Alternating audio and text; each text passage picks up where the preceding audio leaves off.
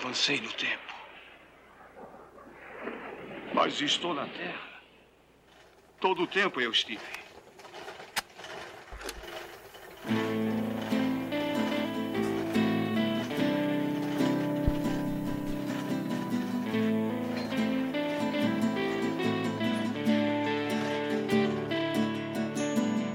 Este é o terceiro giro da roda de desfiar. Eu me chamo Tiago Tecelão. Uma das coisas que fazem com que alguns filmes se tornem memoráveis são certas falas ou diálogos marcantes. Uma cena específica pode ser lembrada como a própria síntese de uma obra cinematográfica.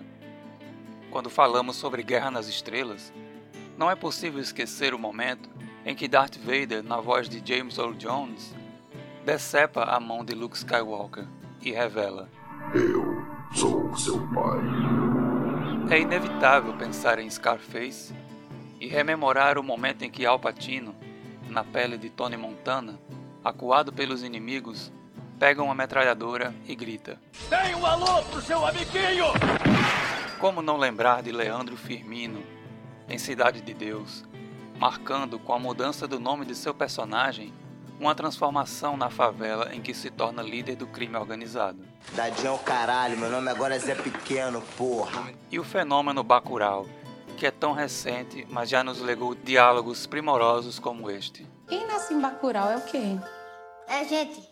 Já no Planeta dos Macacos, em sua versão de 1968, a primeira coisa que vem à mente da maioria das pessoas, mesmo a de muita gente que nunca viu o filme, é o momento em que George Taylor, interpretado por Charlton Heston, descobre os destroços da Estátua da Liberdade e percebe que ele estava na Terra o tempo todo.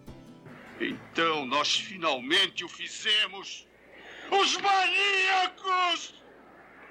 Vocês explodiram tudo! Malditos sejam! Malditos sejam todos vocês!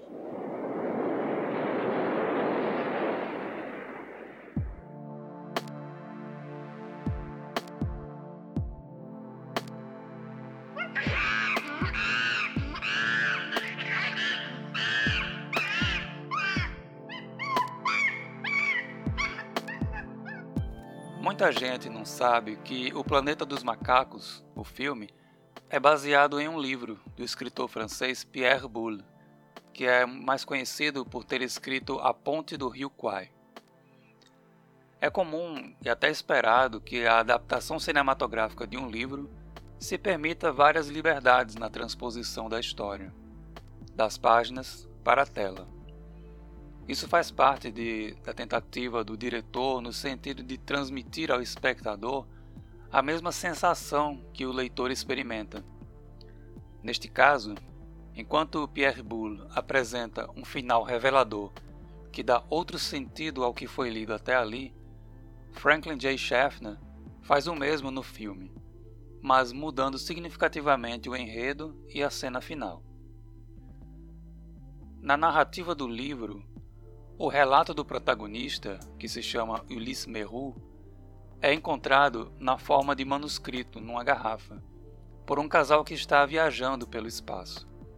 O casal lê toda a história de Merru, que conta que chegou a um planeta dominado por gorilas, chimpanzés e orangotangos, um mundo em que os humanos são desprovidos de razão e de fala. Ele surpreende os macacos do planeta ao mostrar que é capaz de aprender a língua deles e raciocinar. Depois de muitos percalços, Meru descobre que este planeta já fora dominado por seres humanos no passado, e estes foram suplantados pelos outros hominídeos. Ele consegue voltar à Terra, mas quando chega, constata que aconteceu a mesma coisa em seu planeta natal enquanto ele esteve fora ele percebe um gorila dirigindo uma caminhonete. Já na história do filme, por outro lado, o protagonista se chama George Taylor. E ele passa mais ou menos pela mesma trajetória que Ulysse Merru, também encontra um planeta dominado por macacos, onde os seres humanos são irracionais. Ele aprende que alguns chimpanzés descobriram sinais de que os humanos já dominaram este planeta no passado e, finalmente, sem nenhum meio de voltar à Terra, ele decide se afastar da sociedade símia, mas descobre algo estarrecedor sobre o mundo em que ele se encontra. O filme, obviamente, é muito mais popular do que o livro. Na verdade, o filme foi responsável por toda uma franquia que abrange quatro continuações, séries de TV, várias publicações em quadrinhos, incluindo diversos crossovers, um filme reimaginado em 2001 e uma nova série de filmes nos anos 2010. Pessoalmente, acho que nenhuma dessas produções cinemáticas supera o primeiro filme, de 1968. Eu li o livro muitos anos depois de ver o filme e o considero uma obra literária genial, apesar de alguns problemas ideológicos que fazem com que a obra fique datada. Quando se trata de O Planeta dos Macacos, não sei dizer se o livro é melhor do que o filme, pois a adaptação é muito boa. Quando digo isso, não estou de maneira alguma afirmando que o filme é fiel ao livro. É preciso não confundir isso. Ele não é fiel e se torna genial justamente por respeitar as características da mídia audiovisual, ao mesmo tempo em que mantém, através de recursos bem diferentes, o mesmo efeito de desconcerto no leitor e no espectador. Então, O Planeta dos Macacos, em suas versões literária e cinematográfica, são semelhantes, mas também são diferentes. E é sobre isso que eu gostaria de falar agora.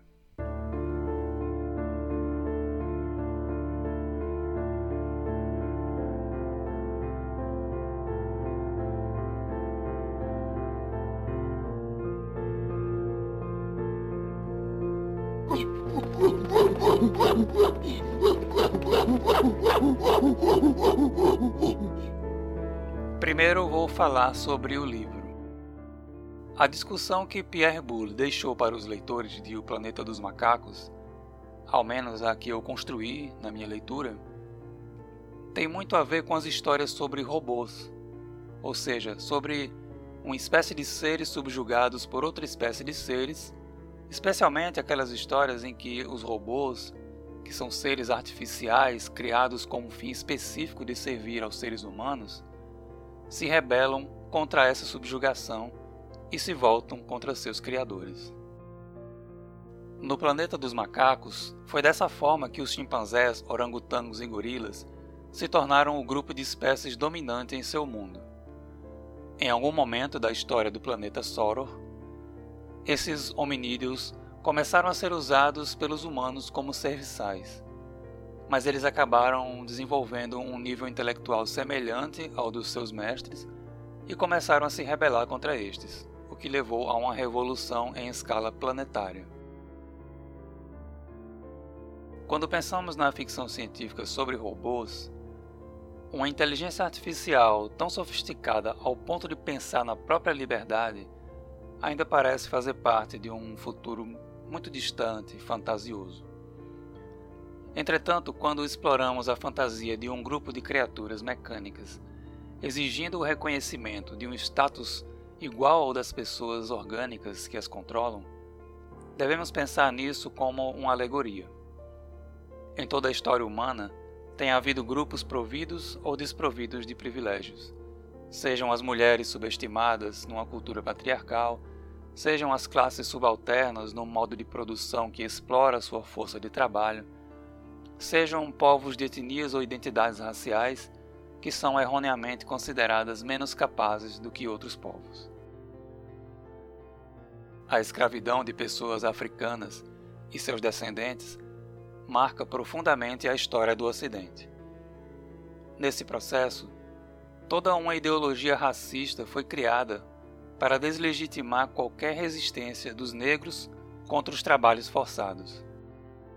Nessa ideologia, pensou-se nas pessoas negras como desprovidas de alma, como se elas fossem mais máquinas do que pessoas disponíveis para a exploração de seus corpos. Essa forma de representar os africanos escravizados ainda repercute nos dias de hoje. e tem tudo a ver com nossa relação com os robôs da ficção científica. Também considerou-se, nessa ideologia racista, que os seres humanos africanos são menos evoluídos do que os seres humanos europeus, como se aqueles fossem animais mais próximos de macacos, o que constituiu o racismo científico. As inúmeras revoltas e os incontáveis quilombos em nossa história atestam a ilusão dessa ideologia. Quando a literatura se utiliza de uma alegoria em que animais servindo aos humanos ressoam grupos explorados se insurgindo contra os grupos que os exploram, trata-se de uma crítica contra as diversas formas de exploração, servidão e escravidão. Buscando outro exemplo na literatura, A Fazenda dos Animais de George Orwell, que no Brasil ficou mais conhecido como A Revolução dos Bichos, pode ser entendida como uma alegoria da relação entre grupos humanos que percebem como naturais e inevitáveis as diferenças e desigualdades entre ambos. Nesta fábula, os animais de uma fazenda expulsam os humanos e se tornam donos da propriedade. Porém, esses grupos têm muito mais semelhanças entre si do que à primeira vista, e a classe subalterna que conquista o poder termina por repetir o comportamento opressor da classe dominante. No final da Revolução dos Bichos, uma cadela olha pela janela para uma cena em que porcos e humanos compartilham a refeição e não consegue mais distinguir quem é primata e quem é suíno. O livro O Planeta dos Macacos dialoga muito com a Revolução dos Bichos e, ao mesmo tempo, com as histórias de robôs o próprio protagonista reflete sobre isso num trecho do romance. Que máquinas avançadas possam nos suceder um dia se trata, lembro-me perfeitamente de uma ideia bastante corriqueira na Terra. Corriqueira não apenas entre poetas e romancistas, mas em todas as classes da sociedade. Talvez seja pelo fato de ser assim tão difundida, nascida espontaneamente da imaginação popular, que ela entedia os espíritos superiores, Talvez seja igualmente por essa razão que encerra uma parcela de verdade. Apenas uma parcela. Máquinas serão sempre máquinas. O robô mais avançado, sempre um robô. Mas e se for o caso de criaturas vivas com um certo grau de psiquismo, como os macacos? E, precisamente, macacos são dotados de um aguçado senso de imitação. Ao mesmo tempo em que são animais não humanos, os orangotangos, gorilas e chimpanzés do planeta Soro são também alienígenas, o que marca uma diferença ainda mais profunda em relação aos seres humanos do planeta Terra. Extraterrestres são profusamente utilizados na ficção científica como alegorias da diversidade humana. A relação que os extraterrestres estabelecem com a humanidade pode refletir o mesmo tipo de objetificação de grupos raciais humanos. As pessoas negras são até hoje objetificadas, desumanizadas, percebidas como semi-humanas, maltratadas, assassinadas. O pequeno alienígena do filme ET, o extraterrestre, também é tratado como uma coisa, um objeto sem alma e um instrumento pelos cientistas humanos, que o sedam e dissecam para fazer experimentos. Em suma, Pierre Boulle nos apresenta em seu livro uma discussão a respeito da desumanização. Enquanto um grupo social humano for objetificado, tratado como se fosse dotado de menos humanidade, explorado como se não fosse capaz de sofrer, não será possível uma sociedade igualitária e desprovida de conflitos. Enquanto a lógica da desumanização não for superada, um grupo subalterno que atinja o poder e subjuga aqueles que o dominavam continuará desumanizando a nova classe explorada.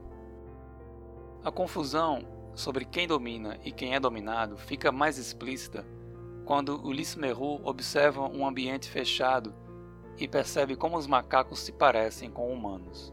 O que havia de mais perturbador na minha visão é que, por um fenômeno inverso ao que ainda há pouco me fizeram atribuir forma de gorila ou orangotango aos personagens de uma cena terrestre, aqui eu vi os membros daquela multidão insana sob aparências humanas.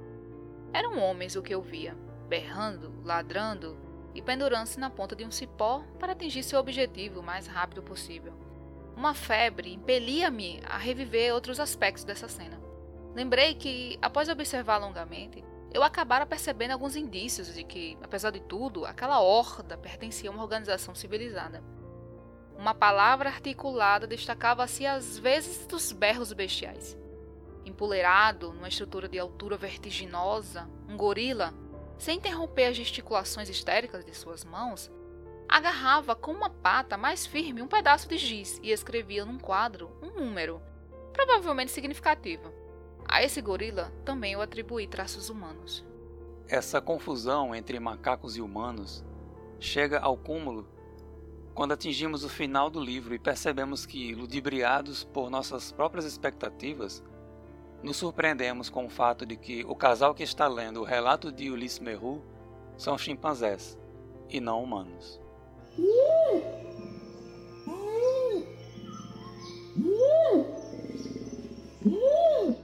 Vamos pensar agora sobre o filme de Franklin J. Schaffner, de 1968. O desfecho do filme remonta bastante ao final do livro, mas há uma diferença que levanta questões bem diversas. George Taylor, com a ajuda dos chimpanzés Zira e Cornelius, passa quase todo o filme tentando provar à sociedade símia que é uma criatura racional. Seu maior antagonista nessa missão é o Dr. Zaius, um orangotango, um líder religioso e científico que prega a noção de que os seres humanos são um estágio evolutivo anterior aos macacos e, portanto, inferiores, e podem ser explorados ao bel prazer dos símios. Também vemos aqui o tema da desumanização, mas ele serve para que abordemos um outro tema. Enquanto que no livro Ulisses Merru consegue provar sua racionalidade e é reconhecido pela sociedade símia como um igual, no filme isso não acontece. Dr. Zaius desacredita qualquer evidência de que Taylor seja capaz de pensamento próprio e atribui sua capacidade de fala a algum truque de imitação, sugerindo uma semelhança entre humanos e papagaios. Ele boicota os cientistas que encontram provas em favor de Taylor chegando ao ponto de pessoalmente sabotar escavações arqueológicas.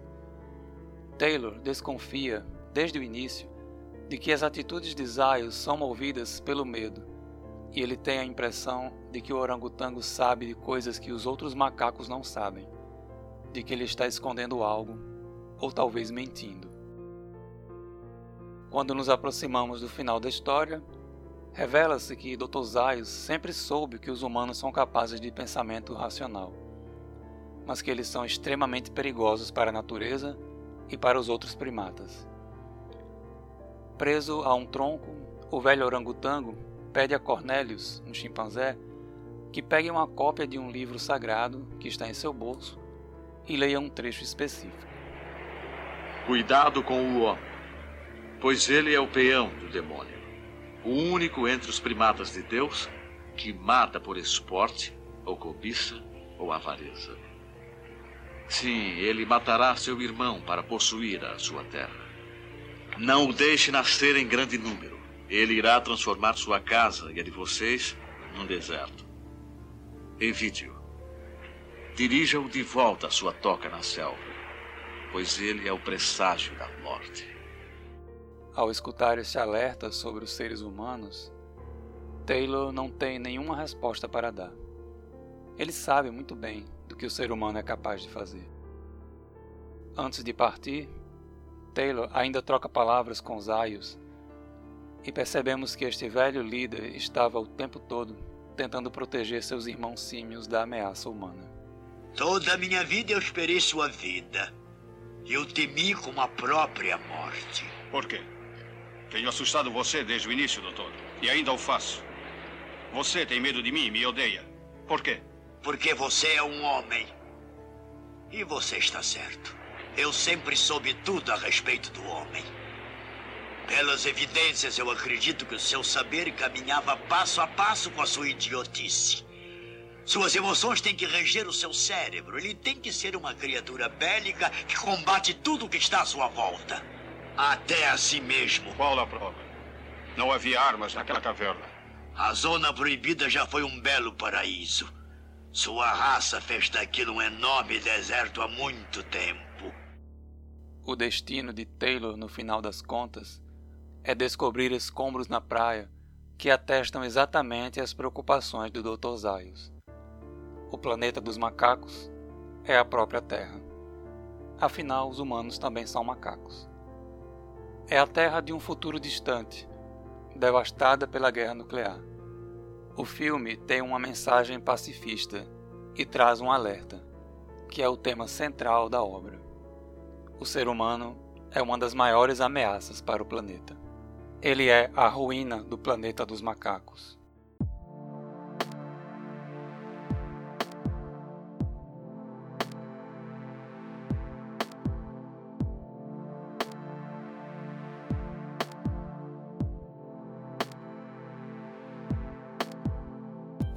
Por um lado, o livro de Pierre Boulle trata de relações de poder.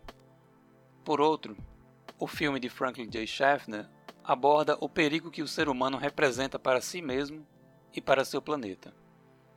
Em ambos os casos, temos severas críticas à espécie humana, à sua capacidade de ferir seus semelhantes e de destruir seu próprio lar.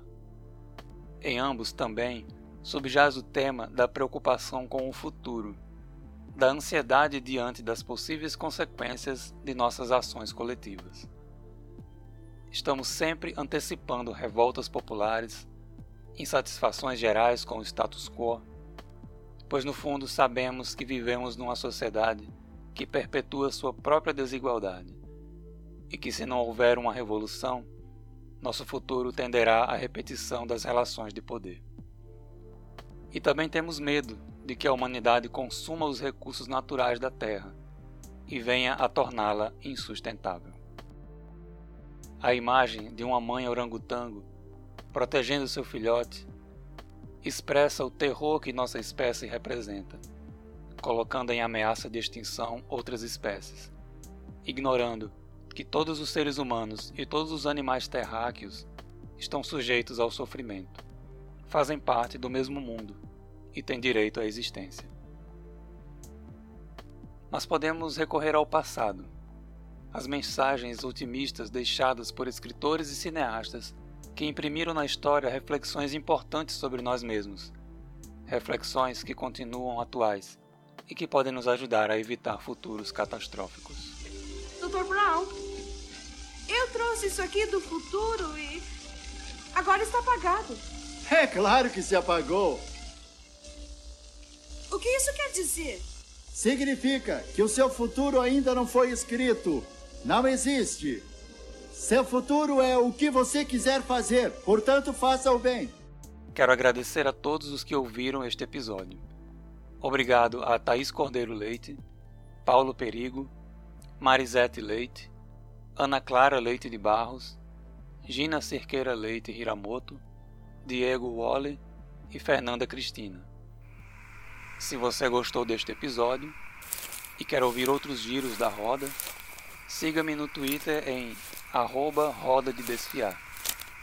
Se quiser compartilhar suas impressões sobre este podcast, envie um e-mail para roda de desfiar@teianeuronial.com ou comente em roda de desfiar.teianeuronial.com. Agora preciso ir nos encontramos no quarto giro da roda de desfiar.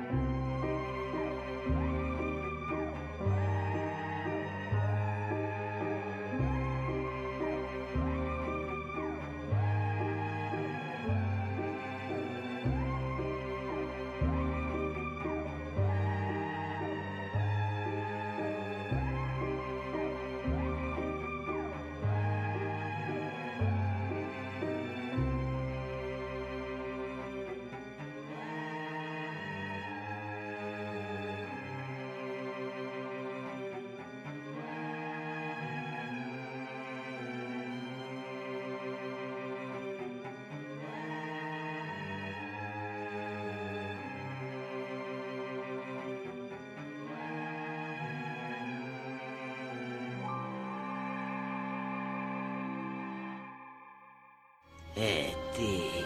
Telefone minha casa.